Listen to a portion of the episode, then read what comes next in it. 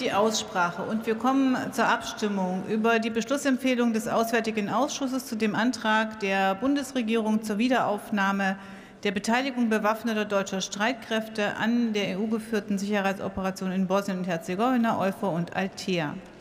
Der Ausschuss empfiehlt in seiner Beschlussempfehlung auf Drucksache 2649 den Antrag der Bundesregierung auf Drucksache 2242 anzunehmen.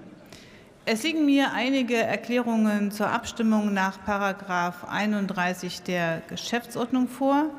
Wir stimmen über die Beschlussempfehlung nach guter Tradition namentlich ab. Die Abstimmung erfolgt in der Westlobby. Sie ist übrigens die letzte namentliche Abstimmung am heutigen Tage.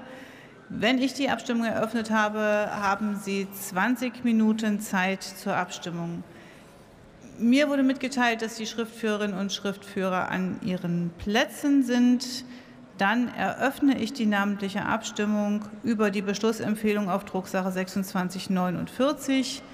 Die Urnen werden um 14.25 Uhr geschlossen. Das bevorstehende Ende der namentlichen Abstimmung wird Ihnen rechtzeitig bekannt 14.45 Uhr. Habe ich 16 Uhr gesagt? 14.45 Uhr habe ich, äh, 25, 14.25 Uhr, Entschuldigung. Das bevorstehende Ende der namentlichen Abstimmung wird Ihnen rechtzeitig bekannt gegeben. Ich bitte Sie noch kurz für weitere Abstimmungen hier im Saal zu bleiben.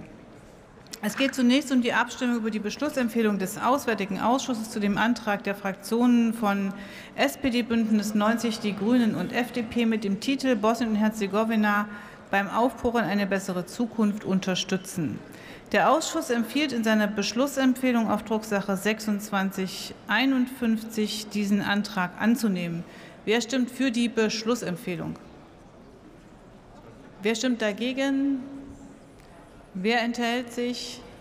Die Beschlussempfehlung ist angenommen bei Zustimmung von CDU, CSU, SPD, Bündnis 90, die Grünen und FDP. Dagegen haben gestimmt AfD und Die Linke.